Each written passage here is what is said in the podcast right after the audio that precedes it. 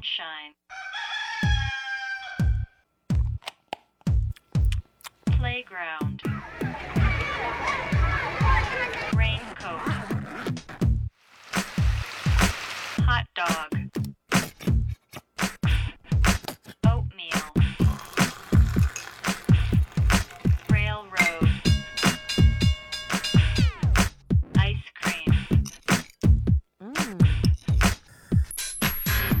A B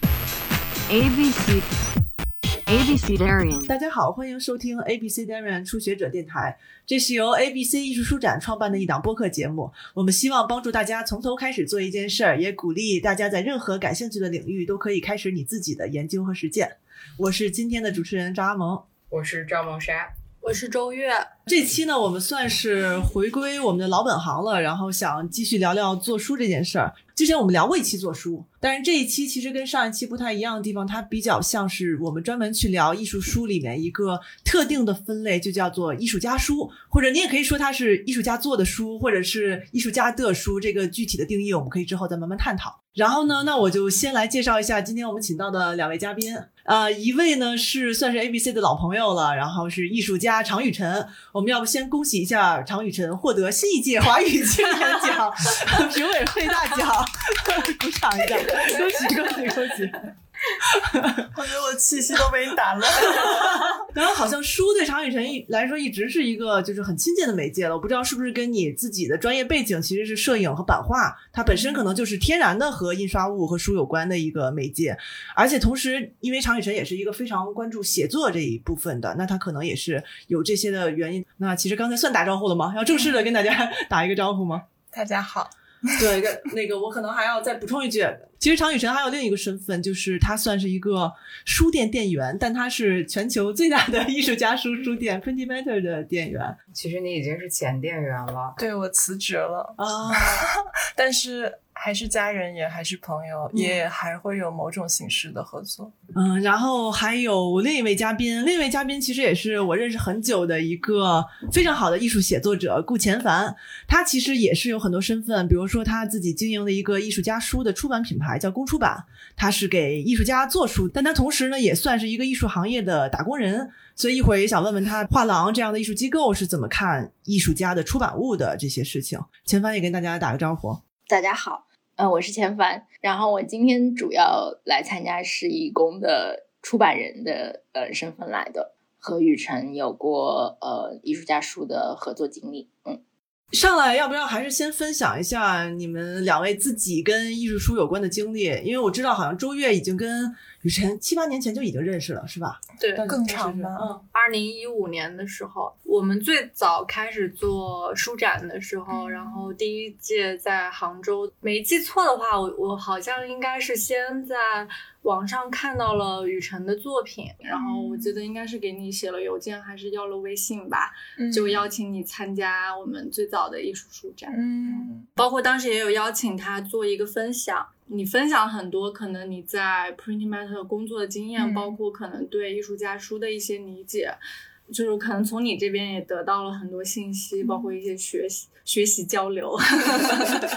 对，哦，嗯，然后钱凡也是是吧？因为钱凡虽然是后来加入做书人阵营了，但你应该是跟雨辰合作之前就已经在做一本书了，然后跟雨辰合作是第二。第一本吗梦实业好像是第二本艺术家书了。对对对，我觉得之前那一本可能就是比较规规矩矩的是做书，而且当时其实书是一个副产品，有一个群展的邀请，然后我和现在也仍然是公出版的搭档阿黄，然后我们其实是做了一个视频，嗯，就阿黄他本人是一 graphic designer，所以就是把他做书的全过程。就全部录屏录了下来，所以我们就觉得干脆就把书做出来。我们觉得有点像是好玩儿，就是不太像是公出版的一个比较清晰的一个创作的思路，但是是确实是从雨辰开始，我们一是很明确，我们想为别人做书，嗯、想和我们喜欢的艺术家合作，我们更多的是出版人和设计师的角色。而且就是对书的形式有有一些新的想法吧，就比如说我们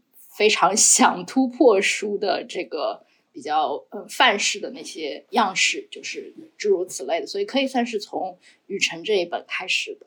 嗯，不过我也很好奇，因为我们在看很多，就是我们在书里，比如说一些艺术书的前辈，包括中国更早期的，可能九十年代观念艺术，他们做的很多书，很多人都会说到同样的说法，就是他们会说，我们以前不知道什么是艺术家书，我也不知道有这件事儿，我只是在做的这本书，我是后来才知道，哦，我当时做的那本可能算艺术家书，但我不知道对你们俩来说算是什么情况，你们是当时已经对艺术家书这个概念有意识了？说我要做这样的一个形式，还是说你们其实也是开始做书了，然后才慢慢在找这个定义的？我觉得千言万语 涌在心头，不知道从何说起，因为这确实是我过去这很多年来一直在以各种身份介入的一件事。嗯关于它的这个叫法，其实我今天也在想，艺术家书，我其实好多年都不会叫自己艺术家，所以艺术家书对我来说是一个有点说不出口的词，因为它它那个所属关系感觉在中文里太强了。这些定义确实是开始我在 Print Med 工作的几年会花很多时间去理解和厘清的一件事但其实和你说的一样，在我知道这个定义之前，就已经在做书了。嗯，我做我想到了，我做的第一本书其实是关于我爸喝醉的一本哦书。是啊我想看 我是摄影系的大一呃大二的时候，然后他回河北深县的老家。他的长辈们表达他们想念他、爱他的方式，就是把他灌醉，然后我就有一直默默的拍他，从一开始非常的害羞，然后到喝的站了起来，然后 非常的 expressive，到最后躺在床上的背影。我并不知道艺术家书这个概念，但是我知道我喜欢这个序列的图片。嗯这也是我在摄影系一直以来的问题，就是一张照片好像对我来说总是不够。但我也并不掌握做书的技能，我甚至没有想到那个部分我也可以参与，所以我就做一个文件，然后在美院对面的千百画 去打印。边当时我是可以坐在那个修图的那个小姐姐旁边，就指着屏幕就说我想怎么样怎么样，然后她就给我弄，然后就给我打印出来。这样其实，在生理期的每一个作业，我回想起来好像都做成书了，除了大画幅那个月 没法做书，成本太高。这样子回头来想的话，我觉得书的艺术家书的概念是对我们来说可能比较陌生，但是比如说册页或者是卷轴，嗯很多中国古典的媒介在图像和书本之间是非常自由的，就是没有这个分界。对，嗯。哪怕就是说耕织图这样的东西，它那个叙事，嗯、从一幅画到另一幅画，然后每一幅画旁边配那两句诗，嗯。那个 graphic design 那个张落的位置，嗯然后图之间的镜头推拉摇移的感觉，还有它节奏的变化，嗯。都是和这个你翻动一个册页的这个动作。嗯。非常有关的，然后包括乌红那个著名的说法，就是说你看一个卷轴画，你是给自己放电影，对，因为桌子比画短，你要一边看一边翻。嗯。就这种互动的东西，是我后来在美国学习的时候学习到了，这是大家非常喜爱书本的原因。但事实上，在很多别的媒介中，已经有共同的追求吧。嗯嗯，但确实是在去芝加哥读书的时候，发现有一个课是做书的，然后我就非常激动，然后 但是那是一个本科生的课，当时我好像也没有选选到，因为研究生开始选课的时候有点晚了，我就当了助教，就是在不会的状态下当了助教，所以我就在我的笔记本上非常快速的记笔记，有画简笔画，那个笔记后来就变成了叔叔。嗯，叔叔是孟昶跟雨辰之前合作的，嗯算是合作的第一本书吧。嗯好像也是我们最最畅畅销的一本畅销书。对对中文应该看到过出了中文和英文版，然后嗯中文叫书书，英文就是 book book，很可爱。嗯然后是一本我觉得是实用教材，就如果你想要自己做一本书的话，就通过 Mianga 的那个课程，Mianga 是呃这门课程教授的一个老师，嗯然后雨辰非常清晰的用他说的简笔画，其实是我觉得是一个特别好的拆解。对对对，就是把做书的过程很清晰的展现给你。嗯刚刚其实提到一点，嗯我觉得很多艺术家也是这样。其实大家就是创作的动机跟使用其他媒介并没有什么太大的区别吧？就或者是说，因为可能这几年我们在从事这个事情，发现这个相关的讨论会变多，但是总觉得好像关于艺术家书的定义是一种被追认的定义。对对对，我不知道钱凡是不是有不同，因为你在做公出版的时候，其实有一个非常明确的，我要为艺术家做书，我做的书希望是在形式上面有所探索的。那你会对这个事情是你先先对它有一个认知，或者你心中的一个定义，然后你再把它付诸实践吗？我觉得我也是有点开始的时候不是很清楚，我自己清楚的那些部分，有可能根本就和艺术家书的定义没有什么关系。嗯一个主要的出发点是，我觉得那个时候我是写作者的身份为主，但是你学艺术史之类的，大家就会问你有没有做策展。可是我确实从头到尾就是对策展这个事情就没有什么很很很强烈的兴趣。但是与此同时，我又觉得作为写作的一种补充也好，或者说是嗯有没有其他的方式来呈现艺术家的作品的这个心愿是有的。可是它可以不用通过展览的形式。我觉得就是你在提纲里问到大家最早的就是有什么样的艺术家书对你是有影响的。其实我想到的是当时查资料的时候的那个杜尚的那个，就是有点像一个 portable museum 的那个东西，就是他是四十年代初的时候创作的，然后他把自己的作品印好图片，然后有点像模型这样的，全部都合在一个盒子里面，就是那种。一个一个 suitcase，但是他嗯绝对就是在这个箱子里面把自己的作品带出去。就是我觉得书对我来说，它主要就是嗯 portable，、但是然后它是可以呈现文本和图像之间的关系。就我觉得我当时开始做公出版比较清晰的是这两条，我想做的是 portable 的，以及我想着重处理的就是图像和文字之间的关系。呃，那么书就变成一个比较合适的一个媒介。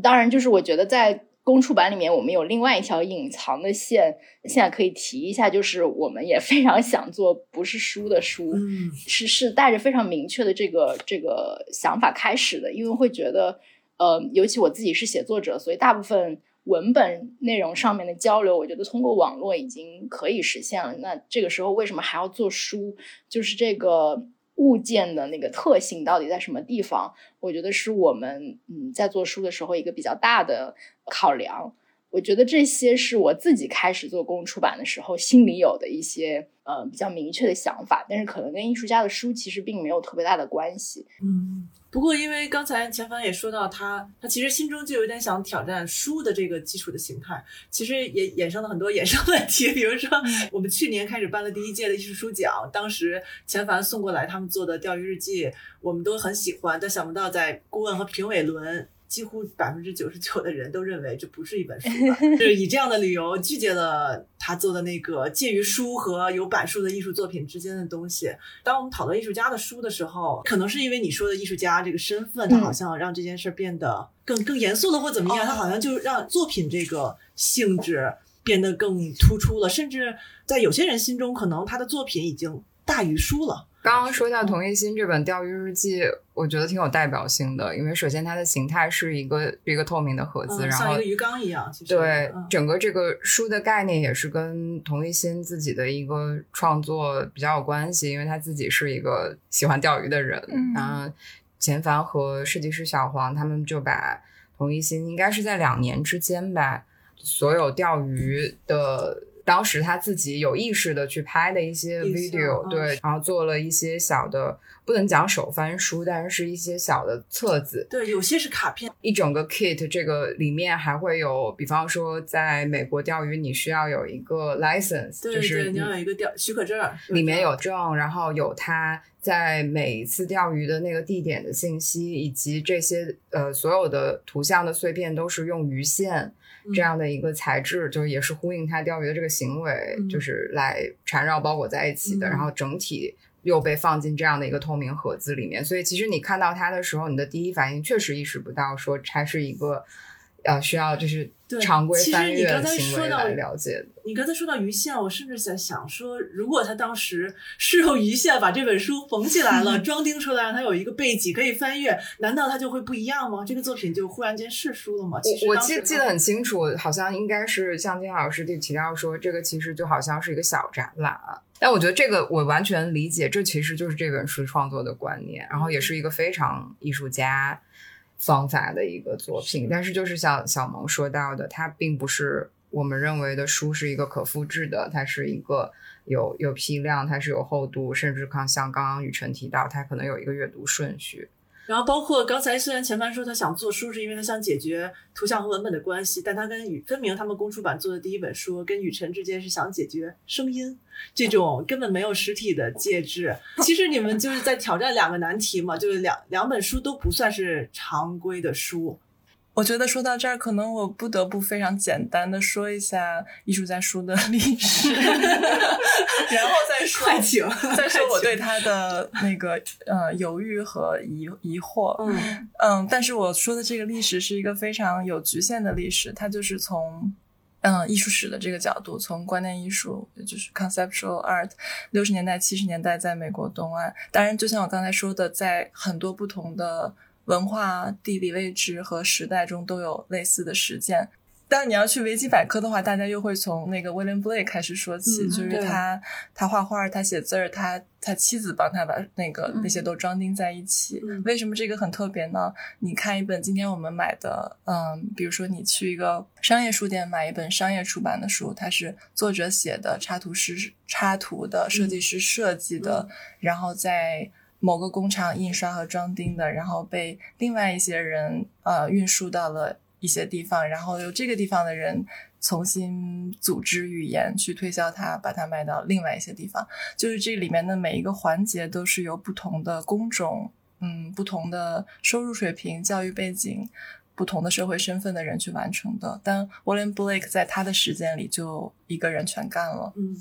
这个是嗯，到现在我也觉得非常有魅力的一件事，就是你可以在卧室里完成一个生产，在。当代艺术，我说这些词的时候都有点嘴软，因为其实我对这些名词充满了反思，但是暂时只能先这么说。当代艺术语境下的艺术家书呢，就是 Edward Shea 一九六一年做的这本，嗯，二十六个加油站。这本书和 William Blake 就差别非常大。他是首先不是自己做的，他当时已经是一个画家，而且画卖的很贵。他说他在睡梦之中突然就是就要做一本书。他从他当时住的地方是洛杉矶，开车回了 Oklahoma，他长大的地方，路上拍了二十六个加油站，就做了这么一本书。然后他的装订也好，设计也好，非常的普通，嗯就是普通到令人无话可说。很后来读到一本他在 Avalanche 的访问中才知道，他那时候甚至和印刷厂的工人打过架，还要找律师。也就是说，他那个普通是他非常非常坚持和那个龟毛的追求来的普通。嗯他为什么那么普通呢？因为他希望他的书作为一条生产线和他的油画能区别开来。嗯他希望加油站能卖他的书，他希望他的书能和一包烟、一个橘子一样，成为社会中流通的普通商品。所以他印了两千本，应该是第一版两千本，然后卖两块五。在快卖完的时候，他就又加印了一千本，又加印了两千本，以防止他们变得珍贵。嗯当然，现在他们还是变得珍贵了，但是也没有他的画珍贵。嗯然后后面还有很多不同的路数，就比如说，可能小野洋子他们是 Alan Capro，他们是做行为、做行动。嗯，其实行为、行动、表演 happening 就是和 Edward Shea 想做的事情很相似，是因为他们都想做那个白盒子之外的事情。嗯小野洋子 Alan Capro 想做一个不能被收藏的作品，那它就不是一个东西，不是一幅画，不是一个雕塑，它是一件事儿。嗯和它是一个概念，它是不能被变成私有财产的。后来也也有办法对变成私有财产，是 但是那个时候没有 Zoom，没有 YouTube，没有 Instagram，也甚至视频都还不是一个呃选项。那个时候录视频和放视频的机器都很大很贵，所以对这些以事件或观念或时间作为媒介的艺术家来说，做一本书是非常经济实惠的首选。而且这个书做出来以后，它不仅可以记录已经发生的，它可以成为未来的剧本，就像小野洋子的那个 Grapefruit，嗯，就是一个。你在家就可以嗯餐前 饭后 可以娱乐一下做的项目。这个往后说还很长，但是呢，这个就是这个路线里的艺术家书的定义。那对，比如说，尤其是像激浪派或者是卡普尔这样的人，嗯对他们来说，我做书，包括安德鲁什也是这样，我做书本身是我一次行为艺术，几乎可以看作，嗯我就是要求它是普通的，它不是珍贵。我记得当时那个安德鲁什，他本来拍了五十多个加油站，他从里边选出了二十六个最平凡的加油站，嗯稍微有点特别的，他都觉得影响了这个普通性，他就把它删掉了，算是一个观念的执行了。对，但是这些是历史，我觉得，跟当时的社会思潮，包括艺术界的一些运动，其实是有关系的。就是想要进入普通经济、普通生活。其实 Print Matter 这个书店的，它开始的时候是一个普通书店，它不是一个非盈利机构，他们就想开一个普通书店。其实 Soloway 他也是自己自发性的想做书，就是我相信你们很熟他的作品。你会理解到做书对他来说很自然，嗯因为他的作品里就有一种序列，嗯就有时间，甚至还有一点点教条，嗯就是他有一种好像是像一个老师的那种口气。可能很多艺术家并不愿意被这么形容，但他确实有。在我看来，他就是想当老师那一点，我觉得越来越迷人，因为他教的东西是那么的无聊，就是他是教一些 absurdity，他教的是荒谬，但他是用那么一个循循善诱、娓娓道来的方式，一页一页给你讲，这是横的线，下一页这是竖的线，下一页这是斜的线，那样的耐心，那样的均匀的眼光看待所有的内容，他并不挑选，嗯。他嗯有一个系统，他的说法是就是嗯 Book as system，对，或者说 the idea becomes the machine that makes art。嗯。他不做作品，他做了一个机器，那个机器可能是一个算法，嗯。然后他打开那个机器，算出来，他就所有结果他不筛选都放在一张不够嘛，因为有很多结果，嗯所以就变成书了。但是他当时的画廊嗯。并不会把他的书认真的对待。呃，Lucilla Parr 说，他说画廊就是 give them out as freebies, base to draw in the collectors to buy the big stuff，就是是诱饵便宜的，就是呃发出去让那个收藏家来买大东西。所以 Soloway 就非常的沮丧，然后他就自己开了一个。店让他的这个替代性的艺术形式可以在替代性的网络中流通。嗯当然，后来 他们发现，对，发现大家并没有像需要香烟、橘子或汽油那样需要艺术家书，所以在嗯若干年之后成为了一个非盈利机构。但是我还是想再次强调，我对艺术家书的理解当然和 print matter 分不开，但这也是一个 approach。比如说现在我工作的 Center for Book Art 就非常不同，所以这样全面的来看的话，我觉得它可以被形容成一个 spectrum，一个光谱，在光谱的一端可能是一块钱、两块钱的 zine，、它就是要流通，就是要普通，就是要民主，嗯就是要 infiltrate 嗯那个更广大的世界，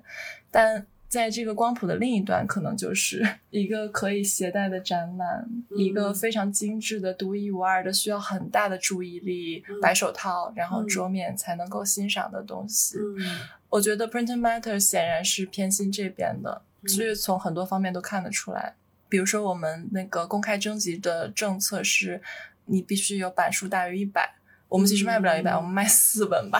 但是就是意识形态的层面上，我们希望它不是珍贵的。嗯但是在这个光谱的另一端呢，可能有些东西就没法做一百，比如说、这本书必须是我的写作的，我可能是不会做一百本，或者它就是非常的复杂，它有一万页，嗯嗯嗯，它是这个作品的内在逻辑决定的，嗯它就不能符合这边的意识形态的要求。嗯嗯刚才说到板数，前凡的钓鱼日记，我记得当时这个板数问题也受到评委的争议，就因为大家可能太熟悉刚才雨辰介绍的 Print Matter 他们那一套民主化的普通的书，然后但是他当时做的钓鱼日记是十五个版，甚至还包括艺术家的 AP 版，然后这是一个非常像艺术品的一个板数的设定。所以你相当于就是刚才雨辰说的光谱的另一边了，你要分享一下你对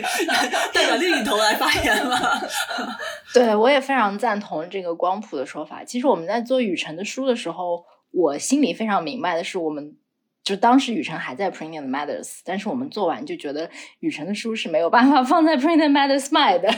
我们也确实没有拿去，就包括钓鱼日记。雨辰的书我记得是三十五，然后加五个 AP 版，然后接下来做的钓鱼日记更少，是十五加五个 AP 版，然后之后我们几乎都是二十左右这个样子。确实，他们更像是 additions。我觉得现在可能在就所谓西方，可能这个概念已经非常容易被接受了。其实我觉得，可能一个马克杯或者一个小的摆件或者一个首饰，它都可以是 additions 的一种。然后，但是我们可能又特别侧重于嗯出版物的形式，所以它确实很难被归类。然后，其实刚刚嗯梦莎说到。就是书是不是应该有厚度，这是一个，呃，是不是可复制，也就是版数，然后它的阅读次序，可能我们比较快速的想的时候想到这三个点，然后我觉得我们在做书的时候，其实这个都有被考虑进去，我们非常侧重怎么在包括一个阅读次序之后再打乱这个阅读次序，这个也是，嗯，在雨辰的书和在钓鱼日记里面都。就是非常有意识的包括在里面的。雨辰的书是一个长的卷轴，所以他在一开始看的时候是有顺序的，但是他在那个梦和梦之间的那个虚线是可以撕扯开，然后相当于你可以重新组合这个阅读次序。然后在钓鱼日记里面就更明确了，就是这个鱼线之所以是这样的捆绑的方式，一个是出于技术上面的考量，就是鱼线其实非常难把那个书特别。嗯，牢固的装订好，就是它需要用另外一种装帧形式，它才可以把它固定起来。但是我们又想用鱼线，所以我们就用松散的捆扎。之后呢，它其实每一次之间的那个区别就非常的难维持。也就是你在第一次阅读的时候，你看到了一个次序，可是随着你的阅读和你的那个你自己的记忆也好，就是其实也包括这一点之所以重要，也是因为。同一心在给我们的时候，这些资料本身就是非常 messy 的，它就是一个嗯混在一起的状态，就是我们需要从这儿跳过来找这个，但是可能回去的时候逻辑又是混乱的，就是这就是在一个个人的迷宫里，这种 messiness 是我们想保留的，完全是由你自己重新嗯梳理或者归拢出一个新的图像和文字之间的关系。嗯，所以就是其实这三点说起来，我们都有考虑的。我觉得可能比较有争议的部分是，是不是像普通的商品一样，就是是不是像橘子、像汽油、像嗯其他那些日常物件一样，这个是定价和版数可能就其实这一点是我们在做书之前没有充分考虑过的。所以我们在做雨辰的书的时候也。其实起先我们的定价比较低，然后我们在和嗯同一心合作的时候，我觉得他是非常艺术家的思路。我和阿黄和嗯同一心，我们有过非常长的 讨论，就是这个书到底应该怎么定价。然后最后是决定尊重艺术家的意见，因为他觉得其实我们的角色相当于就是嗯策展人了，就是在做这样一个项目。然后他也认为自己的作品做出来的这本书其实更像是 edition 的 work，而不是一本书。嗯，所以他是按照在画廊里面一个作品的定价，然后他再把它除以版数，这才是一个合理的定价。然后以我和阿黄的角度来说，我们是从书的这一段开始想的，我们是想这个书比较适宜的、比较 acceptable 的一个 affordable 的一个价格，然后再加上成本的预算。后来发现我们的定价和他的定价之间相差非常大，然后我们 互相有一度是没有办法达成共识的，也讨论了很长时间。最后其实非常打动我，决定听从同一心意见的一点在于，他希望这个定价就是一个有点像是一个 statement 吧，就是他，嗯，是不想售卖的，就是 he feels reluctant to sell，就是他不想卖，这个不想卖，他可以把一样东西定价为零。但是另外一个 spectrum 可能就是把它定价的很贵，就直接这个价格是 report，对很多人来说就是没有办法接受的，这也是一种不想卖的一个 statement。所以我觉得是这个点说服了我，让我觉得可以。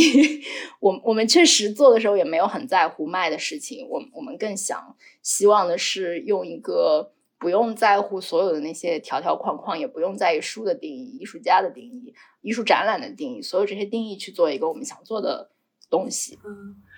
我们之前也试着想问你们一个问题，就是艺术家书，因为它同时是艺术，同时是书，它究竟是在书店里卖的东西，还是在画廊里卖的东西？但是我觉得还是要嗯强调一下，比如说像。呃，战后这一波艺术家，他们希望自己的艺术书，甚至是在加油站里卖，这其实只能代表一段时期的一个思潮。如果真的要以百年的历史去看艺术家书的话，其实并不是只有这种瓶装的这种宣言才是一种也才是它最主流的一个形态。但是刚才钱凡也提到了，童一心想做这么一本昂贵的、有有非常限定的版数限制的书，也是他的一个宣言。我不知道，其实现在在你们接触到的这些当代艺术家他们做的书里边，好像哪种更算是主流？就是大家更希望我做的艺术书，它是一个本身是一个作品，它对我来说，就像我选择录像去做一个作品，或者我选择雕塑做一个作品，和我选择绘画做一个作品，它是同样的一个媒介，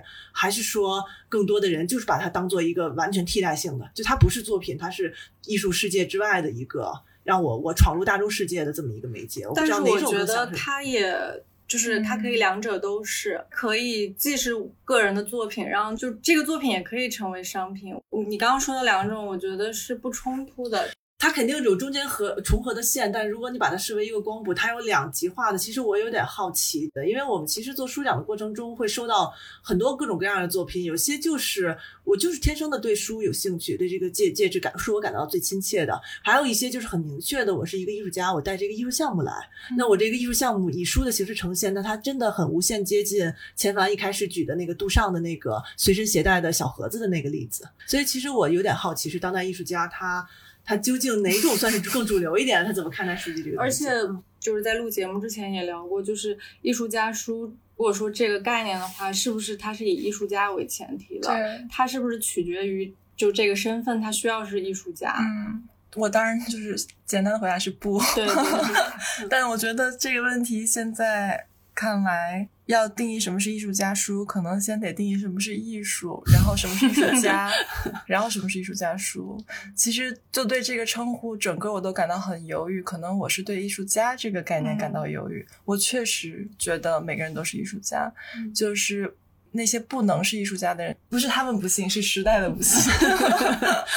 嗯，但是说谁是艺术家或不是艺术家呢，这就是一个非常本体论的问题。比如说，我小时候，我妈妈给我做了一本我的儿童画的画册，它曾经是一个美编，但是它的那是没有电脑的时代，然后他在做这本书的时候，他就要坐在那个有电脑的人旁边。然后他可能每天都要在那很多个小时，很长时间。最后这个书是一个商业出版的，然后有书号的，但是它绝对是我妈的艺术作品。嗯，就是他在里面倾注的品味、情感、知识和他的就是主体性，我觉得那是一个艺术家在做一个作品。还有一点我得澄清的就是，我有时候经常会感到说话的态度很模糊，因为我有很多个角色，有些冲突。嗯一方面我是做书的，另一方面呢，我是在这个机构工作，可能对这个机构的这套语汇和历史非常熟悉，也经常为它发声。嗯但是我自己做书，自己创作的角度可能不太一样。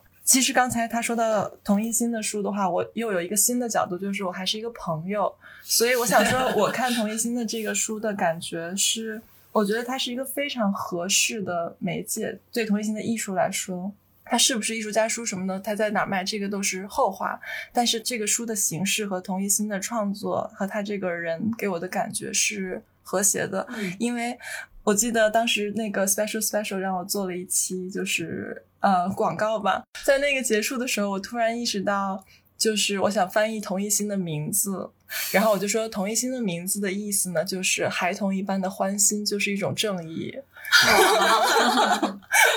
为什么这么说呢？因为他去钓鱼，这本来就是一种突破分类的实践。首先，他是艺术家去钓鱼，可能他先走出了这个暂且说这个职业吧。然后他去作为一个渔夫，他去记录呢，他又拍了风景，他又偏离了渔夫 的本分，就是他是一个不断溢出、不断逃离的过程。这是为什么他是一个特别有意思的艺术家。而这作品它不能是书，它也不是作品，它也不是展览，它也不是一个。呃，一套明信片，它什么都不是，它一直在溢出，一直在逃离。这个逻辑上，在我看来是非常适合同一心的。嗯刚刚在听你们在说钓鱼日记嘛，特别是嗯，钱凡作为出版人介绍钓鱼日记，然后包括之前你们做的这个跟雨辰做的梦实业，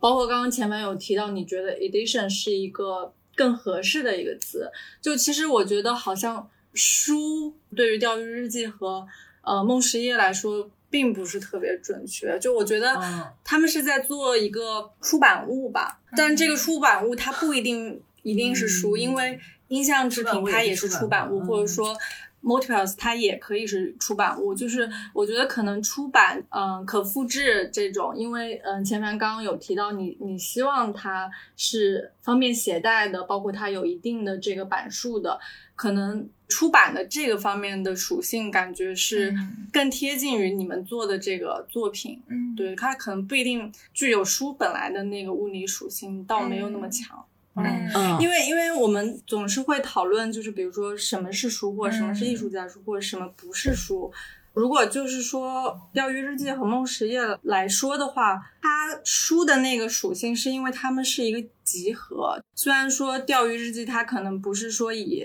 勘线 装帧的方式把它们装帧在一起，或者有一个一定的这个阅读次序，就是它是一个集合。我觉得这个可能是一个书的一个特性吧。但我觉得刚刚周月说到一个很好的点，他提到了出版这个概念。嗯其实我们在做 ABC 的时候，反复会碰触书、嗯 editions，就是包括在书展上面，我们都会，包括我们可能反复的会在提到我们的工作当中。用自出版来形容描述我们的时间，就是 self publishing、我觉得它可能存在一个泛指，嗯就是它可以泛指说这一类的东西是什么。就反正对我个人而言，我觉得艺术家书是一个，就像刚刚雨辰描述同一心的作品，是一个不断溢出的过程。就是我觉得它是一种很柔和的、很杂糅的东西。嗯。嗯，那我记得 Paul Chen 有一个作品，嗯。它是石头上面的刻字，它其实就像是一个纪念碑一样。其实嗯。Paul Chen 是一个非常好的例子，对来说明这个光谱的形容是不够的，嗯。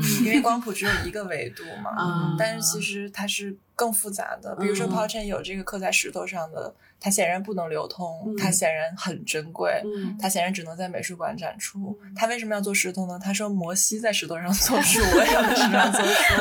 但与此同时，他还有另一个项目 Badland Unlimited，对他们甚至曾经就是只是一个 e-books，连实体都没有，更轻盈、更民主、更便宜、更溢出。我觉得他是真的把出版这个行为当成作品在做的，而不是在写东西或者是拍照片儿。他是出版，嗯。比如说他给 Ivan Rayner 出诗集、嗯。I v a n Rayner 是一个舞者，在他做完出版他的诗集这个工作之后呢，他的诗就和其他的诗人并肩了。嗯。比如说，他还做过一套 New Lovers，就是 黄书，他太喜欢了对他当时在 Printer Man 还做了一个 book launch，他就说到这个法国的出版社午夜，他们当时出实验文学，比如说贝克特，所以就非常穷。嗯然后与此同时，他们就出黄书来支持他的实验文学出版。然后 Paul Chen 觉得 Badland 也非常穷。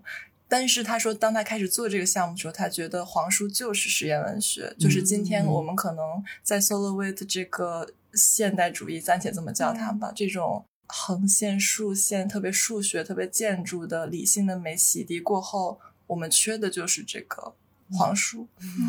对，所以就是他的实践其实是非常难被归类的。嗯我觉得每一个创作者，不管是艺术家也好，还是出版人、策展人也好，就所有的创作者，我相信都有逃离分类和框架的野心吧。没有人一开始没想说我要做一本艺术家书，对对而是想做一个和谁都不一样的东西，你们谁都没见过的东西。嗯但他后来。他就会是一个麻烦。童一心的作品给我感觉就是一个麻烦，我把它在我的床上摊开以后，再没办法 收回去了。对对就它然后会让你头大。Printing Man 的前两年做过一个特别实验的 book dealer 的展览，他叫 Steve 什么？他是一个卖书的，但他卖书，他每一季都会做一个 catalog 一个。目录，然后他那个每一个 catalog 都会做的像一个艺术家的书，比如说有一期就 是排版和比如说那个二十六个呃加油站一样，或有一期就是一个胶卷儿，像某一个摄影师一样，然后有一期呢就是一个录音带，然后他这些东西就会给这个文章是呃 MoMA Library 的那个，我，所有名字都忘记了，我已经把美国人都放 放在脑后了。总之，这个 MoMA 呃以前的 MoMA librarian 他就写说，艺术家书的魅力就是他总给图书管理员造成一个很大的麻烦。嗯要把它放在哪呢？就是怎么放它呢？打开就放不回去了。然后这个它到底是一个 catalog 还是一个作品？这个人他到底是一个生意人还是一个艺术家？嗯那个我们都很喜欢的 Douglas Cream，我记得这一个名字。他有一篇文章就是写摄影书的，然后他写到他曾经在纽约。呃市立博物馆做一个 research，然后他就发现了艾杜谢的《二十六个加油站》这本书，但他发现它不在艺术，而在交通 这个分类里。然后他当然首先觉得很好笑，他们显然不知道艾杜谢是谁，但他之后就觉得这其实是证明了艾杜谢的激进性，就是他做了一本无法在现行的分类里面找到它，它像一个 glitch，他把那个系统弄坏了一点，然后让这个系统无能为力了一点。这其实是 artist book 创作之初的野心。嗯我觉得 Print Mad 很大程度上就像是这么一个 glitch，只是它被撑的比较大，然后很多人用很多的热情和劳动去维护这个 glitch。嗯嗯，不过不管常雨辰自己有没有不好意思，我还是想请顾千帆 聊一下 刚才说到的他们俩合作的这本《梦十夜》。就如果它是一个麻烦的话，这个《梦十夜》这本书足够造成麻烦了吗？对我是个麻烦。呃，对我来说不麻烦，这是肯定的。但我确实也觉得介绍这本书的义务在于我。我我觉得我们有嗯开始做书的嗯心愿之后，第一个就是跟雨辰分享和讨论。呃，也是因为其实这个也回到阿门刚刚讲的，我觉得有一些艺术家是非常有意识的在用书来作为自己的媒介进行创作，雨辰就是非常典型的。雨辰在书的这个语言体系和他的媒介表达，和对这种媒介自身的自反性的这种思考方面，我觉得都是呃很成熟和有很多想法的。嗯、所以我们一开始和雨辰讨论的时候，并没有任何预设，就是觉得只要是雨辰给我们的内容，我们都愿意出版。然后我觉得是这个有点拖住对方底的这样的一个信任感吧，所以雨辰给我们的是非常私人化和嗯非常珍贵的一些文字，所以我们其实想了很久，不太知道这些文字要怎么用，就是他们实在是太真实了，他们不是麻烦，他们是一种灼热和捧在你手心的一团火的那种感觉，就是我觉得是带着这种小心翼翼和沉重，但同时又很。又觉得他可以在处理的过程中变得很轻盈的这种想法开始做这个书的。这些梦本身，我觉得从文字来看，就是它可能是轻盈的，但是如果你知道它是一个人的非常真实的一个维度的时候，你就会觉得它非常重。从书的角度来说，它可能永远都只能用书的一面来承载这个的一面。然后我们知道它有声音的作品之后，觉得这个可以让这件事情和和理解这个这段经验变得更丰富，所以就把这个呃他的十二件声音作品也一起囊括在里面。然后其实我还想说一点，就是虽然我们刚刚说书是嗯文本和图片之间的关系，但是其实我也在想，书本身它一开始作为一种媒介，文本和图片也只是这个媒介的承载形式之一，就是它仍然是在传达的是另一个人的经验或者是他的知识，就是是这样一种分享，只是文本和图片是最容易嗯、进行这种分享的。那如果想到这一层的话，我觉得那么嗯、声音也好，其他的所有的这些嗯气味也好，就是如果有可能实现的话，就这些都可以是进行经验和知识传达的一种媒介。那它就不太拘泥于具体的形式了。然后我们其实，在做完这本书的时候，有出了一个 PDF，是可以直接分享这个《雨辰》这本书。我觉得它的 contents 和它的形式是可以被剥离的，而且我们是愿意分享这个文字的，就并不是说因为它是有定价的商品，就是如何把这个 spectrum 的两端都可以融合进来，我们是有是有一些想法的。我觉得你如果是买这本书，或者就是得到这个物件的时候，你得到的是这样一种体验，包括声音，嗯，包括文字，包括这个装帧，所有的嗯这些视觉语言和听觉语言在对你同嗯同时诉说这样一件事。但是如果你只通过阅读文字，你也同样可以进入这个艺术家的内心。其实我们就是当时雨辰和童一星他们是互相开箱对方的书，然后童一星是在阅读的基础上，他直接做了一个 video，那个也做的特别好，我们都特别喜欢。就是他把配乐配上了那个那首歌是叫《夜夜夜夜》嘛，就是他对雨辰的书的理解也非常的统一心式，然后包括雨辰对统一心的那个，他觉得非常麻烦的全部摊开的那个开箱视频也非常有意思，我可以把这两个都跟大家分享一下。不过刚才前凡说的一个还挺有意思的，因为我一开始问他是把它设定成我做的书就是有限定版书的东西，其实我没有注意到他的那个文本部分是在网上免费传播的。前凡可能他选择了一个形式，就是我这个三十个版本加艺术家的 AP 版，一共三十五个版本，是因为我做出了一个形式，这一部分是他值得把它做成实体的，让我限定一个版数。它不做成实体的部分，我们就在网上传播就行了。其实我觉得，也许是今天书籍又面临的一个新的事情，因为在我们讲艺术书的历史的时候，一直把书当成一个大家非常亲近的媒介，而且它是一个大众化的商品。但是书在今天可能遇到了一个新的情况，就是它不再是一个大家非常想当然的一个大众的媒介，因为大家最熟悉的看到大众媒体信息的形式已经是互联网了，甚至因为钱帆自己也是一个。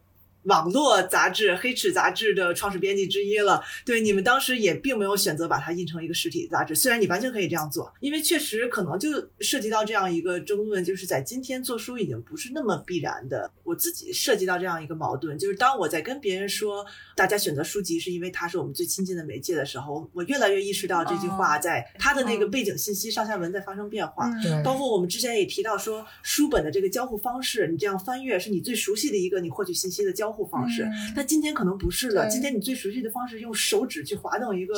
竖屏。我觉得你说这个问题很好，而且可能在这里更加的不可忽视。毕竟美国还是一个用纸质的钱的社会，所以我觉得这个问题在这儿是更加要面对的。其实我在书店也经常被问到这个问题，那你们是不是做不下去了呀？现实是不是？因为这个 artist book 它越来越变得 collectible，就是虽然这不是它的初衷，嗯。但是这却成了它活下去的理由。没就是大家是想要这个东西的，我还是喜欢物质、喜欢东西的。嗯。我觉得刚才前凡说到文本和图片承载知识，但其实我甚至喜欢那个纸，它承载文本和图片。我喜欢那根线，它把纸绑在一起。嗯 嗯，现在就要引入我的 下一个身份，就是教书做书的老师。其实教手工书，它和 print matter 的意识形态是有冲突的，因为手工书做不了那么多，而且手工书就是。这种沉湎于物质的美是被认为非常反革命的，至少在那个话语系统里。但是我自己也遇到了这样一个矛盾，我当然想让我的作品溢出嗯白盒子，但是我还没有钱去一个印厂就做两万本。难道我没有钱做两万本之前，我就不能 做书吗？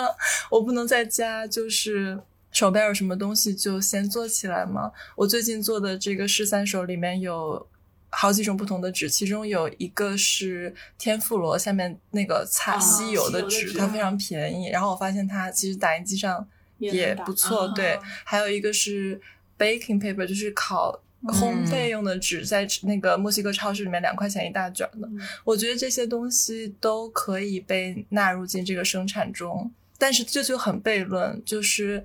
这样手工做出来的东西，虽然它的成本也许我可以控制，但那个人工、那个时间、那个不可重复的，比如说这卷纸我买完那个超市没有了，它不是一个可以被计划和工业化生产的东西，所以这其中就是有很多的矛盾。嗯，矛盾导致我辞职。但我最近读到一个理论，和前段也聊了很多，就是很迷一个作家 Lisa Robertson，她有一个模型，就叫 Figure and Field，形象和场域。比如说我们现在说话，我们说这些词和它们的意义是形象，但可能我的音质，然后我们做的这个空间关系和今天北京的空气质量就是场域。那比如说一本书里的文字和图片是形象，那个纸和装订就是场域。那说的更遥远一些，比如说在 Print Matter 这样一个机构里，艺术家和艺术家书是形象，像我这样的店员就是场域。我的劳动，我把书放在哪儿，我把它怎么摆，哪个书摆在哪个书的旁边，我跟一个客人如何去介绍这本书，这些边缘的工作，我发现自己总是情不自禁的被吸引，就是眼睛一直往旁边移。我已经忘了我要回应什么了。哦，你说为什么？就是说，对对对，其实就是数字的媒体的消费对于我们的。认知，我觉得影响是非常巨大的，包括速度也好，注意力也好。我觉得我自己也有这样的困难，但其实我也注意到不少书，它其实好像数字媒体反哺回来。比如说很多年前有一本书，黄黄的，它全是辛普森那个动画片里出 现过的书。那本对，他就把一个动画片儿 里面出现的所有的书做了一个汇总，对对对而且那本书每次再版就是辛普森又更新了，然后它里面有什么新的出现的书，就再把它对。我当时觉得很有意思，就是他是从一个二维、嗯二维里模仿三维的东西拿回了三维。嗯我喜欢看辛普森，但是我有这本书，我就拿在我手里，可能我还是有这种恋物对对对，还是有的恋物，对。不过言由之前也分享过，因为他一开始不是他们叫假杂志，是因为他们做电子杂志，他觉得不是真的杂志嘛，他显然是更喜欢实体的。然后他之前就有一点反驳，因为大家经常说你你印成书是为了你更广泛的传播，把你的想法传播出去，那就会有人说你现在放到网上，你做一个公众号，它不是传播的更便捷吗？然后他就觉得不是这样，他就觉得你在网上的很多信息，大家觉得互联网有记忆，其实互联网没有，很多东西说消失就消失了。但我拥有一本书这件事儿是不会改变，它永远在我家里，我可以把它交给很多人，我的朋友可以借去传阅。他就觉得现实中如果五百本书，它是真实的被五百个人拥有了、看到了，但在网上有五百个阅读他的公众号，他觉得那是非常虚的一件事情。嗯，我不想比较嗯这两种传播方式，我觉得还是像刚才说的，它是取决于作品的内在逻辑。嗯我看过非常成功的 Instagram 的作品，嗯，但有的东西它确实得拿在手里。我并不想听起来像一个 老人，但是我觉得作品是有它适配的媒介的。你能和一个东西在一个空间里，然后你能把它放在被窝里，带到公园里，然后过三十年以后它变黄了，你你也不一样了，这是一种不一样的感情。但是我也从微信上或者 Instagram 这种数字媒体上学习到非常多，当然，而且我们不是经常会说，就是书它是一个更加通感的东西嘛，嗯因为它可能不只是眼睛看的，对，然后那纸张的气味，包括印刷的油墨的气味，它可能都会对你看到那个书产生的那个感受都会不一样，它会有一些补充。对我很嗯相信，就是这些边缘的信息都在与你沟通。虽然你可能不是在一个，可能我们非常的 linguistic centric，我们吸收信息的方式是那些字词，但是你的手指和那个纸页。或者它的重量决定了你拿它离眼睛有多近、多远，或者你要不要一个桌面。它嗯对你身体的那些要求，嗯它给你身体造成的那些 arrangement 对 麻烦后编舞，这都是他互动和设计的一部分。嗯，我不知道钱凡你对此有什么想分享的吗？包括你因为在艺术行业里工作，你有看到你身边的艺术家他们是怎么看待这个媒介的？就是他跟其他媒介之在说间。这个之前，我想先呼应一下雨辰刚才说他对纸张的这个感触，就其实也是最近我有跟雨辰在讨论，就是我正好在看一本书叫奥威尔的《玫瑰》，然后他就是讲愉悦可以成为一种抵抗的形式，就是这个作者发现奥威尔虽然就是文章里面写一九八四就是批判集权，可以说是一个非常 dark，然后非常 hardcore 这样一个批判的人，但是其实奥威尔的另外一个巨大的愉悦就是他喜欢种玫瑰，然后是一个非常好的 gardener，种蔬菜，而且就是他在描述一些人物的时候，他会首先比如说在强权极端的状态下，可是这个人拥有了一本新的文具本，然后他的手抚摸到新的纸张的时候，或者那个钢笔尖触到那个纸页开始书写的时候的那些愉悦是不能被忽视的。而且就是从这个角度来说，就是这种渔业有的时候是当权不希望你拥有的一个，不希望你可以真正 possess 的一个东西，所以你对它进行 claim，我拥有这个愉悦本身是一种抵抗。嗯，对，这个是想呼应一下刚才雨辰说的这个。然后阿蒙在问，就是嗯，从当代艺术工作者的角度来看这个的话，就是比较凑巧，我最近手头有个工作是在翻译一些和李希特相关的那个访谈。然后，其实我本来印象里，李希特最打动人的可能就是那些就是他的绘画本身可能大家印象非常深了。然后我在翻译的这篇就是他和呃小汉斯对谈关于他们俩做的书。然后一个非常有意思的是，他们俩就在对谈的时候说到说，就是我们两个的关系就是一直是在做书的状态。我们现在做这篇对谈也是因为我们很快要把这个集结成一本书。而且我后来发现我我就若干年前其实我就读到过这篇，然后当时那本书就是讲他们两个讨论书，讨论李希特做的所有的各种书。然后我才开始去从书的线索重新看他的创作，就非常有意思。而且就是其实他对书的创作，就是也可以说是刚才梦莎提到的这种后置的重新去定义我到底当时在做什么的这个，然后也可以说是和他的创作是平行的，就是他在做这个艺术创作，就是绘画的同时，他会在做一本书，比如说他会把一幅画的那个细节拍上。嗯，几十张照片，然后那本书里面呈现就完全是这个嗯画儿的细节。然后他也有一本特别有意思的书，是他把另外一个人的书拿过来，直接在上面做那个 over paint 的创作，因为他有很多那个作品本身是在照片上面做嗯 over paint，但是这次他是直接选择了那本书，而那本书自己讲的是德国当时的那个有一些呃非常政治性的，是好像那本书是叫什么？是一个学法律的人出的，就是讲那些相当于是反革命的案例如何判定的一个一个非常法学的书。然后，嗯，小韩斯在问他的时候说：“你你为什么会这样处理这本书的时候，他他也说到了麻烦。他就说这本书一直在我的就是 studio 里面放着，就是它的内容如此的严肃，我都不知道该怎么办。我觉得我难以忍受它到了一个程度，是我必须 overpaint 它，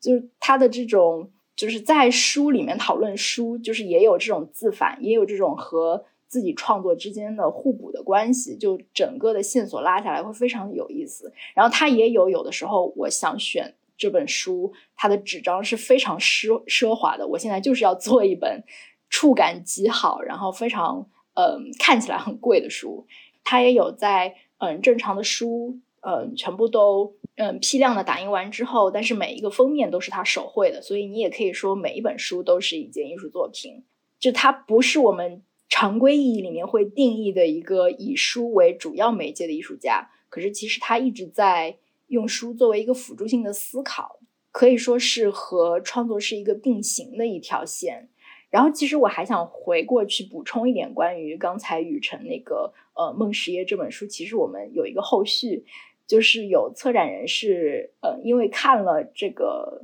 出版物，然后后来在一次有群展的机会的情况下，就是邀请了雨辰，是以这个作品，当时的邀请是以这个作品为主，然后所以其实是从这个书又重新延展到了一个，嗯，在实体展览空间里面的一个新的版本。就是我觉得这些书有点像是驿站，就是它在这个 时间节点上。就是包括周越刚才说的，它是一个集合嘛，嗯，就是它被 collect 起来了，它是一个集子。就是书有一种，我在这个时间节点上先以这种形式，嗯，把它们聚集起来。但是其实它完全是一个可以绵延不断的一个非常长的，嗯，思考的过程的一部分，大概是这样。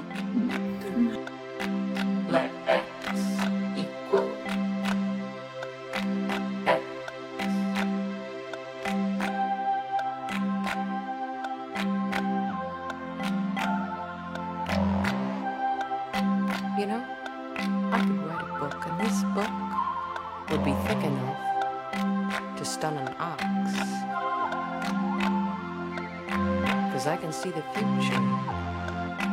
And it's a place about 70 miles east of here where it's lighter. 其实对我来说，我们我这两年，包括我经常跟梦莎和周越探讨，就是我们的很多疑问都。 其实是一个分类学的陷阱。比如说以 前，因为 ABC 艺术书展是一个非常开放的，里边很多书可能对大部分人来说它都不是艺术书，甚至不是书，但都可以在这个场合出现。但是当我们想要做一个艺术书奖的时候，因为你涉及到评选，当你要给定一个标准的时候，突然一切都好像说我要画边界了，你就发现这个边界我已经画不下去了。尤其是当我们的立场是一个开放的立场，一个追求多样性的立场的时候，这个刀就更难挥下去。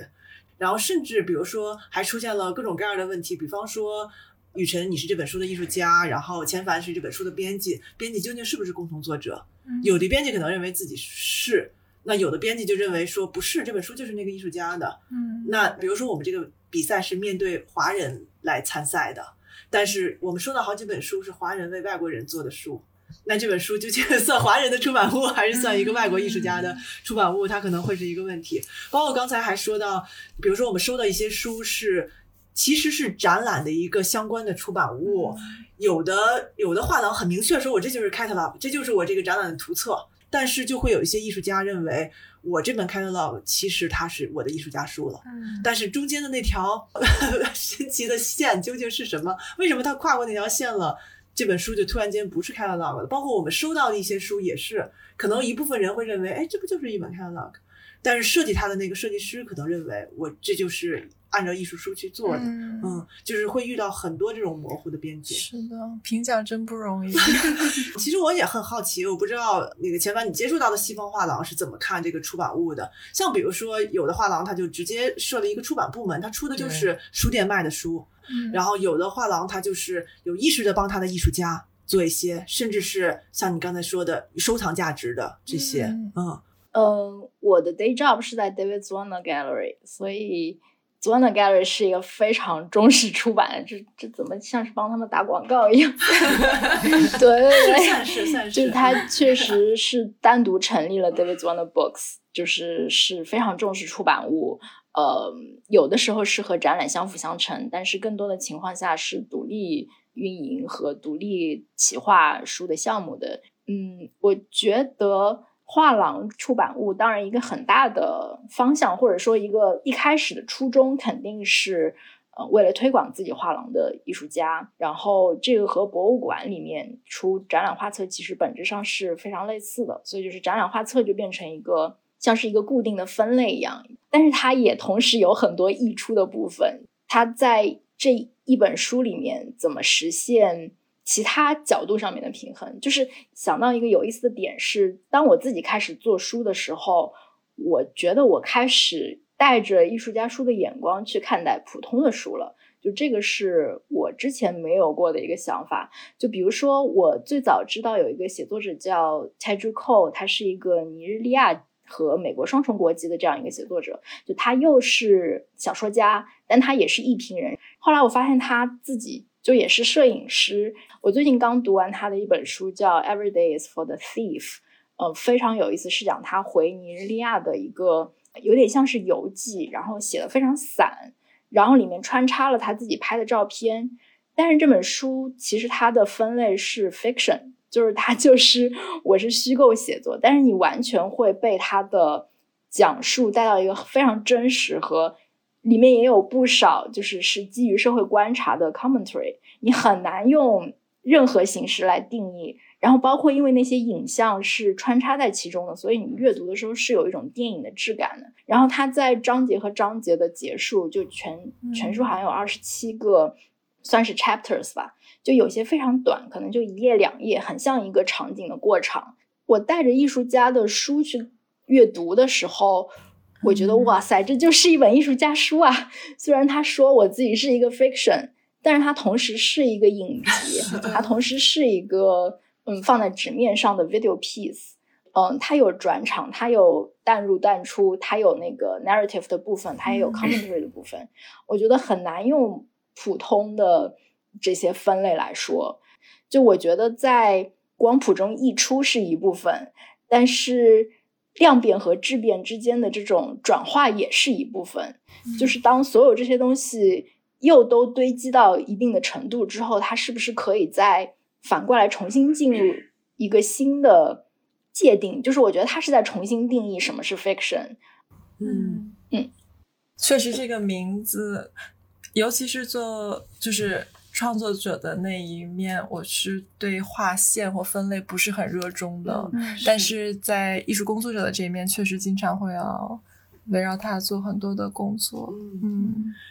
我我觉得可能艺术家或者不说艺术家，就是这个创作者他的参与其实是特别重要的。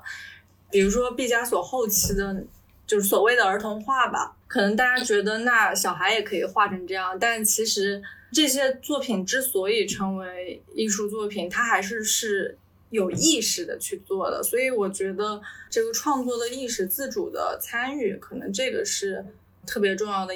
对，周月其实可能触及到了，就是这个创作的主体来源是什么，可能是一个判断的标准吧。如果一定程度上要要参考一个量的话，那那它的主体性的参与是谁？所以就这个，我就很想聊到就是设计师的角色。嗯其实刚刚安萌提到的编辑的角色，然后当时我就想到，其实还有设计师的角色，因为其实我们在 A B C 的工作当中，我们会发现设计师人群和艺术家人群在对待书的时候是不大相似的。大家可能在创作的起点，或者是对于这个媒介的认知，都或多或少都不太一样。就是在我完全开始做 A B C 之前，嗯，我接触到的那些装帧精美的书，或者是呃所谓的艺术书，很多是最美图书的那种书。对它考核的是装帧的，它可能设计。包括在学院里面，其实是在设计系，就是做书籍排版、做书籍装帧的这个学院系统下面，他们在教授书籍之美，或者是说他们才在就是很系统的去研究和学习。就是大家其实，在讨论书的时候，就是这个切入点是什么？我觉得今天其实好像就是在涉及到、触及到定义的时候，我们都是都像漏斗捉鱼，就被 一下就弹开了。我们就特别不愿意去去碰触这个这个东西，但是。就我始终认为，定义其实是为了方便我们去讨论，或者是方便我们去达成共识。所以我就是说，如果回到主体性这个话题的话，书籍的设计师他扮演的角色是怎么样？那设计师他在做的书究竟是艺术家书吗？因为可能设计师是更介意说他是艺术家，然后就设计师是习惯性把自己的身份放在很靠后的。包括我问过，因为我们去年书奖的评委里面有刘志志嘛，他其实给挺早的，两千年初期就开始给艺术家做书，给不少艺术家做过书。他甚至里面的一些书，其实他花的心思已经是就像你们做钓鱼日记或者什么的那个心思在里面了。比如他之前给于红做的画册，他怎么去布置那个观看的、观看的感受，但是。他始终坚持说，他不是做这本书的人，他就是做了装帧设计的那部分。如果这是一本艺术家书，那就是于红老师的书，绝不是他的书。他像接了一个工作一样，他只不过完成的比较好而已。但并不是因为他完成的比较好，他就成为艺术家了。虽然有人可能愿意这么定义，但至少对他来说不是这样的定义。但有的设计师可能就不是这样的，他可能觉得自己从从一开始就是这个书的作者，因为他决定了这本书的呈现形式，这是他非常重要的一部分。但因因为可能这个作品它很大程度上是取决于它的内容嘛，因为它不是内容创作者。嗯嗯，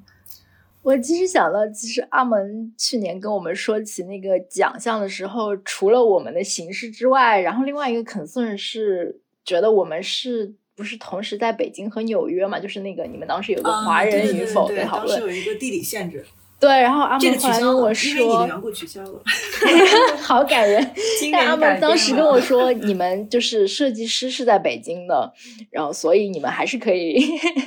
划在这个滑就是对以华人的身创作者份。之一，是的，是的，是华人。我有记得我跟阿黄讨论这个事情，我就说起，我就说，因为你的关系，我们就是又是华人了，所以你 你就是我们作为一个创作的那个这个部分的一个主体。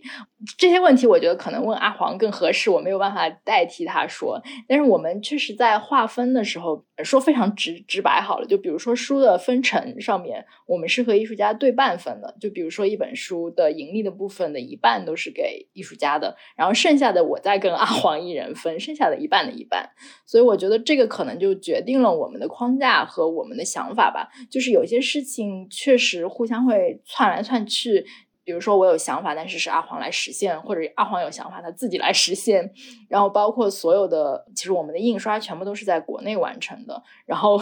雨辰虽然是艺术家，但是他还要负责把自己的作品人肉背回来，还又是一个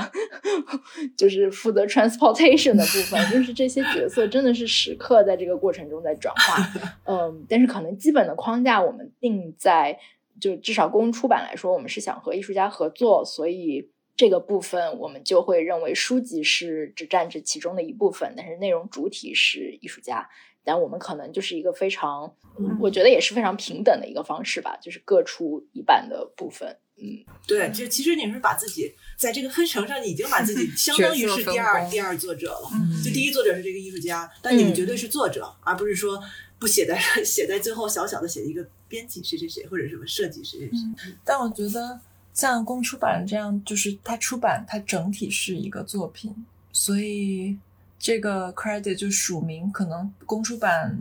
最后是一个书架，它上面的 就是。非常抱歉把大家带入定义的泥潭，但是我我再次的就是对设计这个词充满了，因为其实我之前有在这个词上皱过很多眉头，花过很多时间，是因为我也做衣服，做可以穿的东西。曾经在纽约就是艺术与设计博物馆做驻地，嗯然后在那驻地的情形非常特别，它是一个透明的、开放的工作室，观众可以进来和我聊天，所以这个驻地其实属于他们的公教部门。嗯但是很多人会问我，所以你是 designer？嗯然后这个问题我真的无法点头，因为我没有这样的训练，我对衣服的了解和普通消费者没有区别。但是我也不能摇头，因为我觉得我当然是花了很多心思选择这块布放在那块布的旁边，它要怎么缝，怎么缠在身上。我希望这个人走的时候是什么样的速度。周越穿过，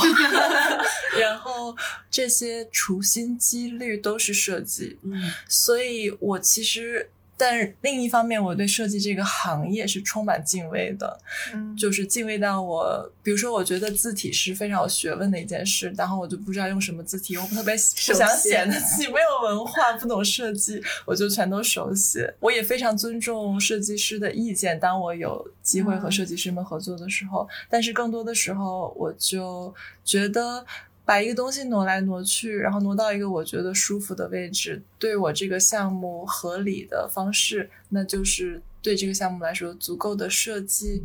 比如说十三首，我希望它是便宜的，首先，因为我希望它是一个礼物，所以我用了便宜的纸。然后我希望它做起来方便，所以我没有装订式折。一开始把它们全都印在了一张纸上，只是折了几折，但是觉得不对，怎么都不对。过了好长时间，我意识到它太暴露了，对这个内容来说，它需要一些保护。然后我就又拿了一张纸，把它夹在了外面。这个就是这个书的。先用这个词设计的过程，嗯它完全是出于我实用的目的。嗯我为了更好的符合我想要带给读者的氛围和更合理的生产。其实，艺术家书从最经典的 William Blake 那个叙事开始，他就是要挑战劳动分工的。他就是认为，任何一个人，不止艺术家，你想做什么就去做什么。像 Printing Matter 这样一个机构，它挑战到了这样一个地步，就是说，打包快递的都是艺术家，就是我在那个前台结账，我都是艺术家。在那个收据上面，我也会有时候画个小的笑脸，那 是作品吗？就是，然后店里的那个呃，这里是收银台的那个板子也是我画的。然后有别的艺术家要做活动的时候，我会在黑板上模仿他的封面画一个那个招贴，就是这些难以被定义的。溢出的劳动和创造，我觉得是围绕艺术家书一直以来最吸引我的地方。On the other hand，我非常渴望和优秀的设计师合作。我刚刚就在回想，我我其实算是设计学院出身了，可能在我的接受教育的过程当中，我意识到可能设计和艺术之间，如果可以去呃量化他们的区别的话，可能设计更像是一个目的导向的工作。在我学习的过程中，发现很多设计其实不具实用性，因为包括我们我最喜欢的一个课就是 conceptual design，就是我最喜欢观念设计。比方说，一个弯的奶瓶是，或者是一个烫手的奶瓶，是为了让你意识到烫的时候不能给孩子喝，或者是他应它如果直着怼在小孩的嘴里，他可能会噎住，所以它的瓶颈应该是弯的。嗯所以就是这种实用性的设计，那个让它形成这样的一个结果。如果它不具实用性，它可能只是为了启发一个小孩儿，或许它可能是艺术。就是这是后来让我理解，就是嗯这两者区别的一个嗯就模糊的一个界定吧。但是后面可能当我去做编辑的时候，之前我在艺术杂志工作的时候，我们常说我们在纸上做展览，嗯然后我的工作是我去跟艺术家去沟通，呃，或许可能我们在双向的激发，嗯呃，最后得到了一个视觉的结果，一个文字和一个图像，但是最后我们都是要交由一个设计师来帮他实、嗯帮我们实现出来。这时候，我觉得设计师就像是一个炼金术师一样，然后他就把这个结果很恰当的嗯呈现在纸面上了。所以有时候我觉得谁的功劳最大呢？就 觉得这个创作的主体性在嗯在怎么样去呈现。就是我记得上一次评奖的时候，有一本 catalog，我我们是有过讨论的，就是有一本去听的。嗯，我我记得，我记得，对，嗯，那个展览是叫洋葱，然后我需要有一个免责声明，就是我们的哦讨论，因为 ABC 本身从不参与评选，对对对，所以我们的所以我们讨论就是单纯的讨论，它不会影响结果，所以大家不用担心啊。就是因为我们在去看那个书的时候，就是大家会有一个基本的讨论，说它是不是一个展览的附属品，它是一本 catalog。那显然，这个设计师是接受了一个设计委托，他去做了这样一本书，为了这个展览的一个实体化的产出。但是在我看来，他很好的用洋葱这个概念，用纸张用纸张来还原了洋洋葱，嗯而且这个洋葱实际上跟艺术家的作品并没有特别直接的关联。我觉得是他在做创作，因为只是这个展览的名字叫洋葱，然后这个艺术家的作品用了很多布料的堆叠和拼贴，在他看来是会有一种像洋葱在剥剥离和撕扯的感觉。然后他很好的用一种半透明的纸张，然后它们不断的重叠在一起，然后你在翻阅它的时候，就是有一种好像在剥洋葱的感受，而且是一个相对来说很节省的设计语言，所以我还挺喜欢的。然后我也觉得，如果这个设计师来投奖，认为这是他的艺术创作，我认为是成立的。嗯，但我觉得这个前提是他们两个人觉得这个是共同要觉得共同这是对对对，我觉得就设计师他没有办法单方面的觉得这个是他的创作，嗯，其实就是像我们共同的朋友吉阳，其实也是很很好的设计师。嗯但他嗯但他之前因为是我的同事，他很长时间是一个画廊的 in house 设计师。嗯但他之前给李松松设计一本他展览的图册的时候，他用了一个，因为纸张是相当于我虽然是一页、二页、三页这样顺序读，但是我印厂页呢是一一开的纸上面，你需要像一个数学去计算，你大概怎么样拼，然后最后切出来它是一页、二页、三页，他就把整个这个一整张纸的切的过程，像一个解谜游戏一样，把李松松的作品放在上面。那那这个其实是他的一个作品了，你可以说是他跟李松松共同完成的这个作品。但他本身是这个画廊的 in house 设计师，他的工作是为这个展览做一个 catalog。因为他是这个，这是他的本职的工作，甚至不是他接了一个独立的委托，所以他就很难去明确自己在这里面的一个创作。我想请问，A B C 现在评书奖的时候，会把画册这一类的，或者就是所谓文献类的和其他的作为类别上的区分来做评奖吗？对，这个其实也是今年遇到的一个问题。这两年在积极的邀请机构来参与到里面，因为我们觉得艺术机构还是挺重要的一个，它跟艺术家独立的做书，甚至一个艺术家小组是不一样的。我们希望能够调动这个艺术机构的参与，所以。嗯，也做了很多跟他们的对谈啊，包括各种活动。然后他们今年其实有很多的机构把他们的出版物送过来了，但是在评选中真的会有顾问就认为这不是文献吗？或者说这是一本关于艺术的书。每年当 当我们想就是丰富这个这个种类的时候，就一定会遇到这样的挑战。但其实就是 Lucille Part 有一次来店里，很多年前，他也来 Print Matter，他嗯指着就说这个。This is not artist book. This is not artist book. 就是我们也有很多不符合他那个原教旨主义的艺术家书的书。那原教旨主义，他有他的理解，但可能我其实觉得这种讨论让我觉得有点疲惫。嗯就是我相信在创作的时候，我希望大家在创作的时候嗯是不被这个框架干扰的。嗯但是作为机构，确实要面临这样的问题。嗯当你用这样的词的时候，你到底在包括谁？在一个机构的角度，比如说在 Print Matter，我去给书分类的时候，我们是用艺术家的 last name 嗯给它排序的。但如果是一个合集，或者说是、呃嗯以死去艺术家的作品又做了书，那那个编辑就算是那个艺术家分类。但我确实有平面设计师朋友说过，你们 Print Matter 的网站上都不给设计师署名的，这确实是一个问题。嗯我觉得，我觉得一直以来我自己的实践都是关于挑战这些分类和头衔的，所以我自己真的觉得大家都是创作者，不过术业有专攻。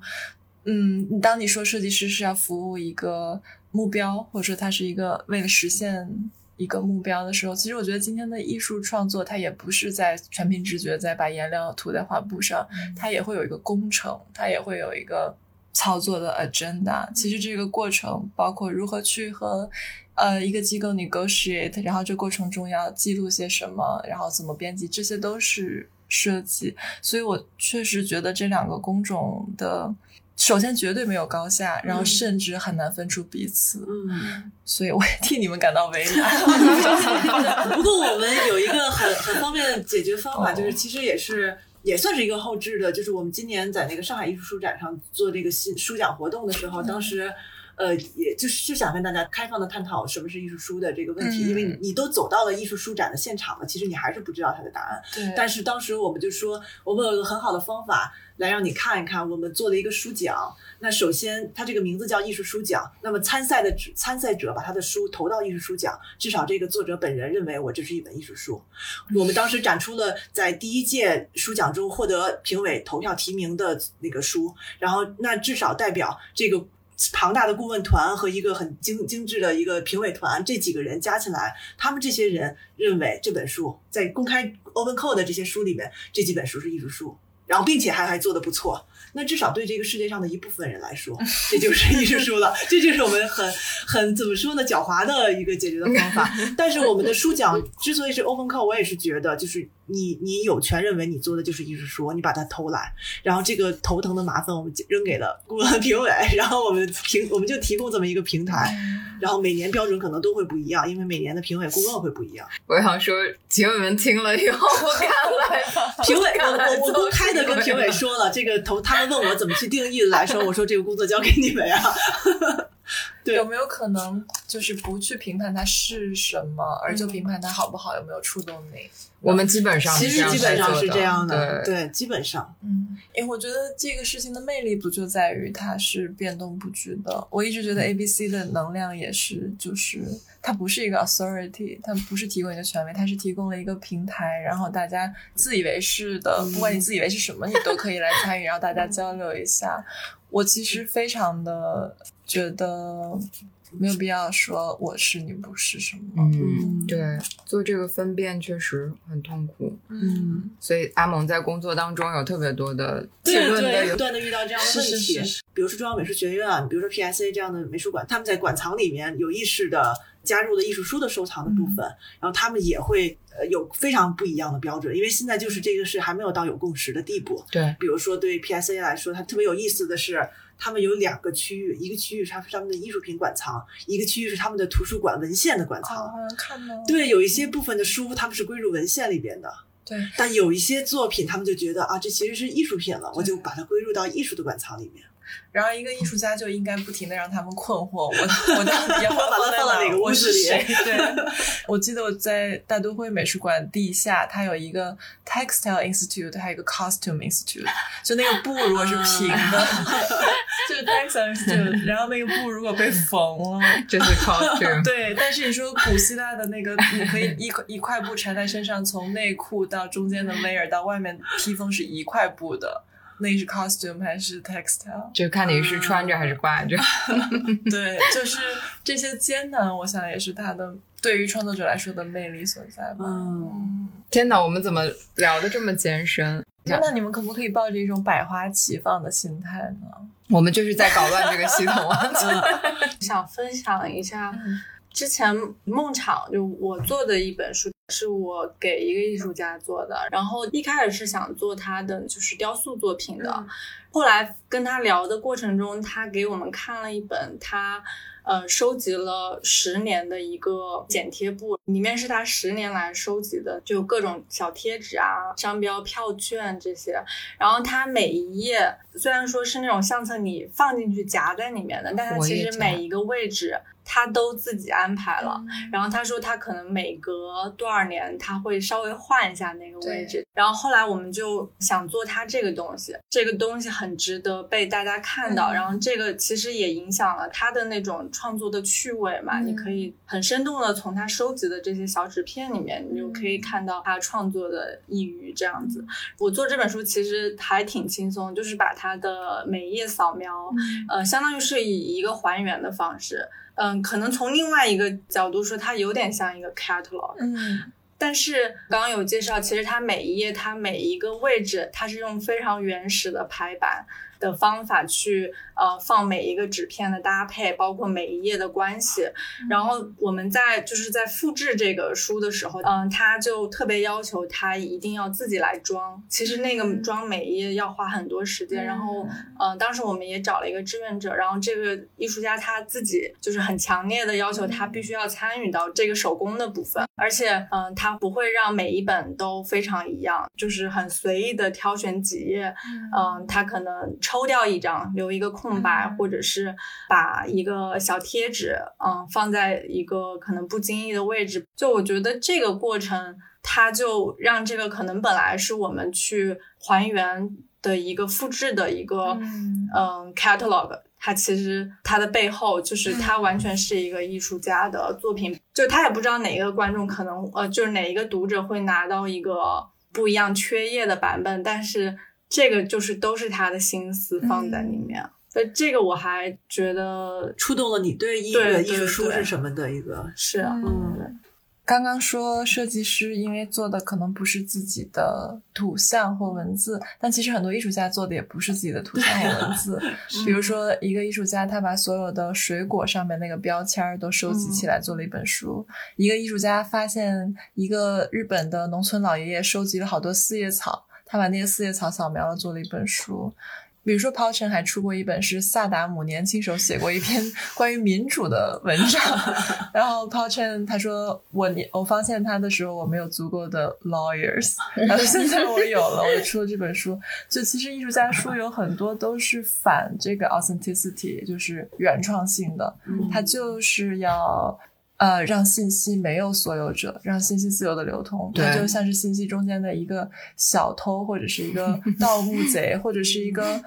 嗯，反正是不太光彩的一些职业。但是艺术本来就，他说艺术也可以不是那么光彩的，从无到有的，我造了一个什么大家都没见过东西出来，嗯。它可能就是一种采集，一种搬运，一种 gathering，对，嗯。嗯，把它集合起来，然后重新的，也许重新的给它一个语境，放在不同的地方。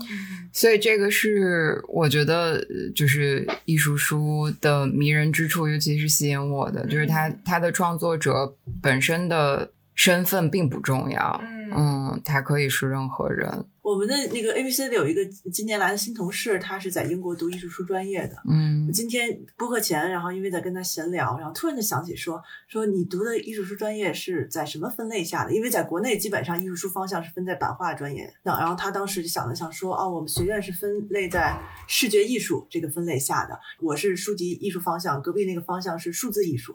啊，当时我觉得你们学校真好啊，就是会有什么？就是会觉得不是把它作为一个版画衍生出来的一个印刷物，而是把它当做整个的 visual arts 这个里面，嗯它是书籍艺术。但是你你 你听说这个故事的下文了吗？就是他对他们那个专业被取消了，专业被取消了，对他们那个专业，因为他是真的是仅存的，我真的是就是 focus 在这个书籍呃艺术书这个这个方向上的，而不是像其他的是几乎是我把它当做一个方向下面的一一门课程。我刚才在想，在我实际的经验中，与其说把人分成艺术家、设计师、出版人、写作者，我更分成就喜欢的朋友和不太喜欢的朋友。我觉得这个事情对我来说，它真的很大一部分是友谊，这不是一种修辞。比如说，因为我们的友谊，因为我就是喜欢见到你，我会去参加你做的第一个书展，然后第二个、第三个、第四个，跟钱凡也是一样。他说他想做出版，给我一些文字，我就给了他。我可能不会给别人的文字，嗯比如说在 Print Matter 这些年，我其实有把很多国内的艺术家的书带过去。嗯一开始我会觉得有点不好意思，不好意思啊，这是我朋友的书。但我后来越来越觉得很光荣和骄傲，我觉得我朋友就是最好的，就是如果他们不是最好的，我就不会这么喜欢他们。嗯他们做的东西，我就是要全力的帮他们推广。然后国内的朋友也会托我在国外买书，我觉得。我的身份除了刚才上述这些之后，我更是一个走私者。我几乎没有一趟行李里不是塞满书的，为自己、为别人、为工作。包括其实，在消费的这个环节上，我和很多的顾客成了朋友，或者说很多的朋友是我的顾客。很多的朋友，他们甚至就是不敢在我在的时候来，因为我太知道他们的品味，我会给他们推荐他们无法拒绝的书。然后我和我的老板其实虽然有一些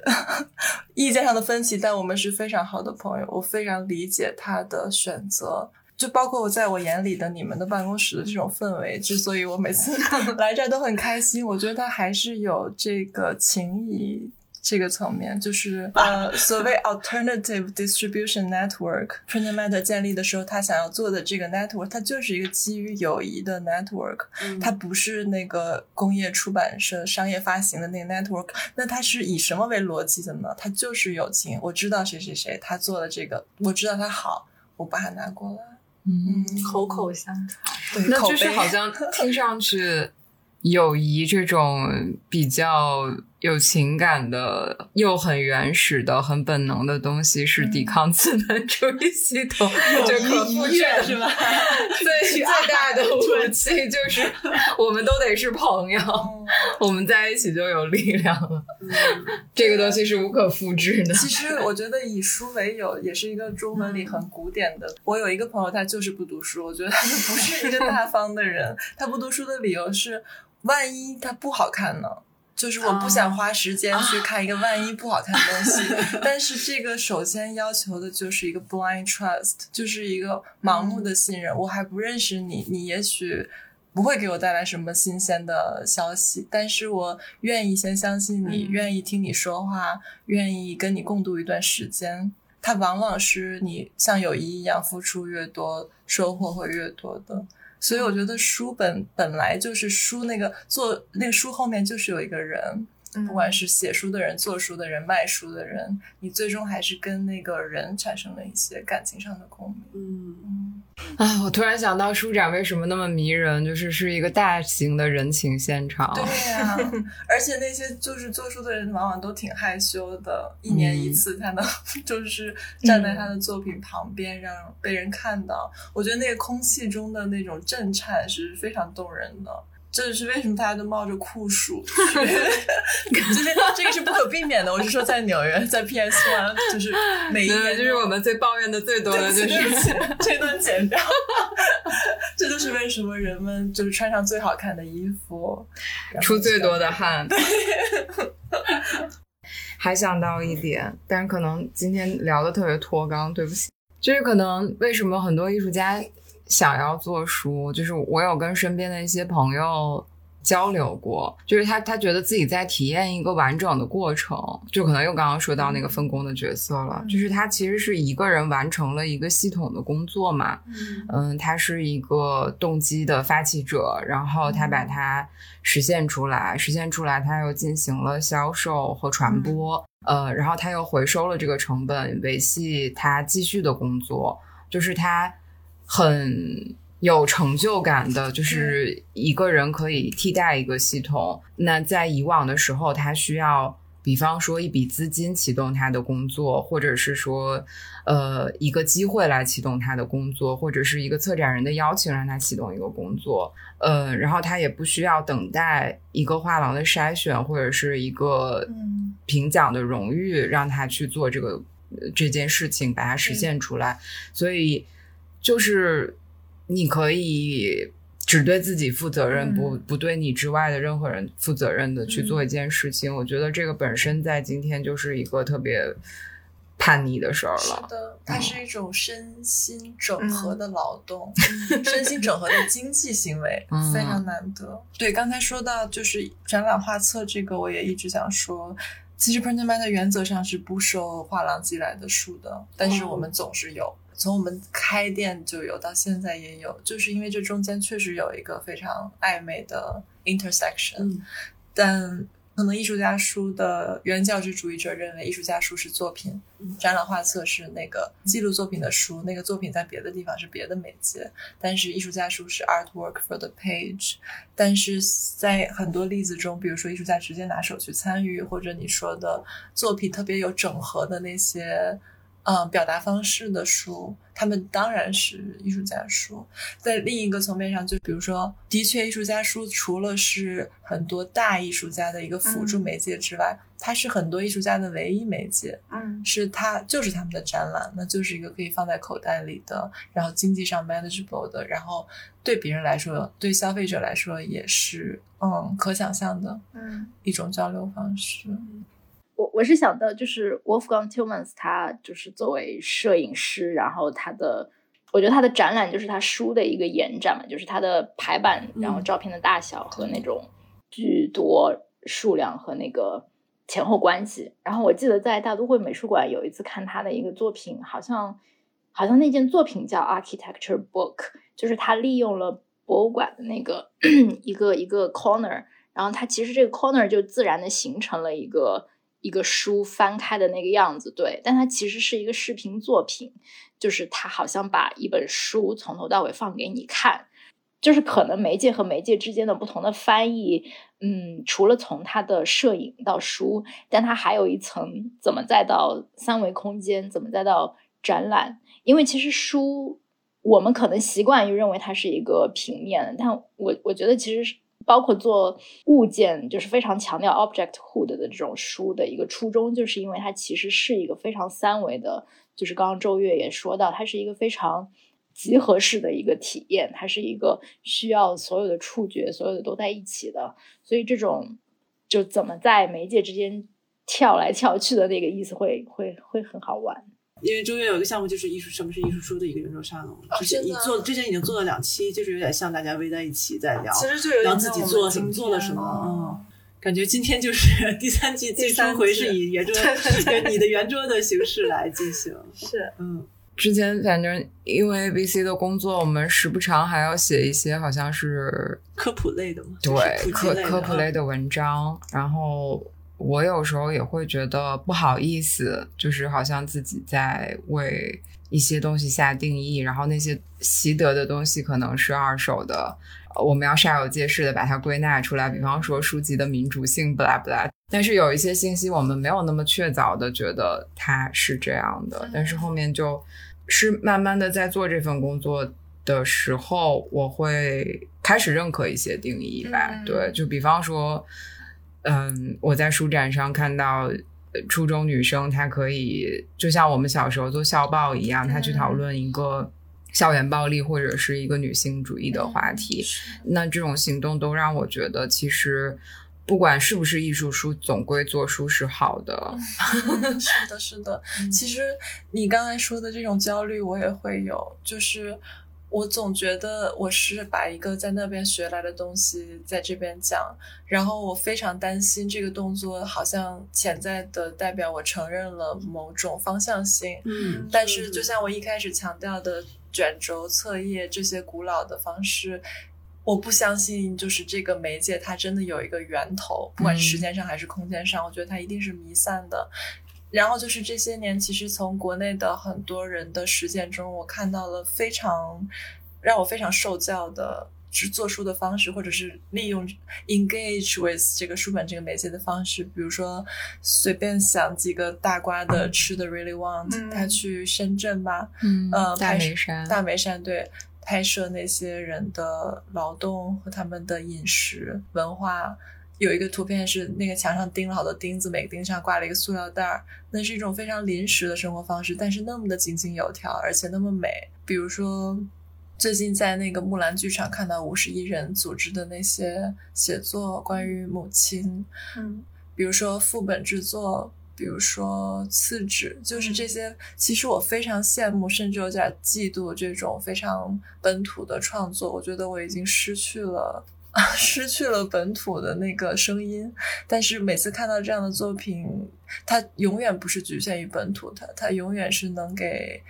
给我无限的启发的。嗯，嗯我记得最近买了一本期刊，是佳慧编辑的那个《Pan》，看对，那里面有一位作者引用了一句话，我印象非常深刻。他说：“异端世界的内核像正统世界的内核一样僵化。”嗯所以我觉得，如果我们认为艺术家书相较于传统的媒介绘画雕塑是一个异端世界的话，那如果我们要以一种很教正统条的方式，对，嗯以正统世界的分类方式试图去规范这个异端世界，可能可能是有代价的。嗯相反，总是在那些边界暧昧不明的地方，嗯，会有一些莫名其妙但却很令人振奋的可能性。嗯然后，所以其实每次收尾都有一个固定的栏目，是请大家分享一个，比如说，如果你开始做一个艺术家书，最建议你做的一件事儿和最不建议你做的一件事儿，我不知道你们还能回答这个问题吗？千帆，你要先来吗？我可以先随便说，我我没有办法告诉别人 to do 或者 not to do，但是我想分享两个小点吧。一个是我后来意识到我对艺术家书所知甚少，非常非常非常有限的知识，但是我就是允许自己不要知道的太多，我觉得这个会有碍我的就是所谓的创作吧。就我发现我知道的少，会让我做的比较多一些。这个是也许可以作为一个 to do 的建议。然后第二个我想分享的点是，其实是我们呃有想跟雨辰继续合作之后的书嘛，然后我们之后的书现在还在各种讨论非常初步的一个呃筹划的阶段。其中的一个方案是我们想这次设计的书是为雨辰一个人设计的，就是以他为出发设计一本他用得到的工具书的一个一个这样子的概念出发。我觉得在做之前的书的时候，我确实不太有这个读者的具体的形象是谁，然后这个是我最近才开始有这个意识，想把读者想象成一个具体的人，是就是可以算是一些我的经验之谈吧。对，哪怕我就是为我爱的朋友做一本书，我为我的妈妈做一本书，其实都是一个很具体的。嗯，这个很有意思。嗯，好好呀，很期待这本你为常雨辰做的书。像一个礼物的，嗯，特别好。那雨辰呢？我觉得可以做出来看看。呃，第一件要做的事就是要做出来，千万不要做的事就是，当然如果不是很想做，也不需要做。嗯啊，不是要不要想为了做而做，做？对，不想做就不做。我觉得是一个颠扑不破的真理，就虽然是随便说的。嗯，谢谢，谢谢谢你们，看到你们好开心。天都越来越亮对，然后。这边是北京时间的夜里十二点半，是的，我们终于结束了这期，好吧？那就跟观众说个再，听众说个再见，嗯拜拜，拜拜有背景音乐响起。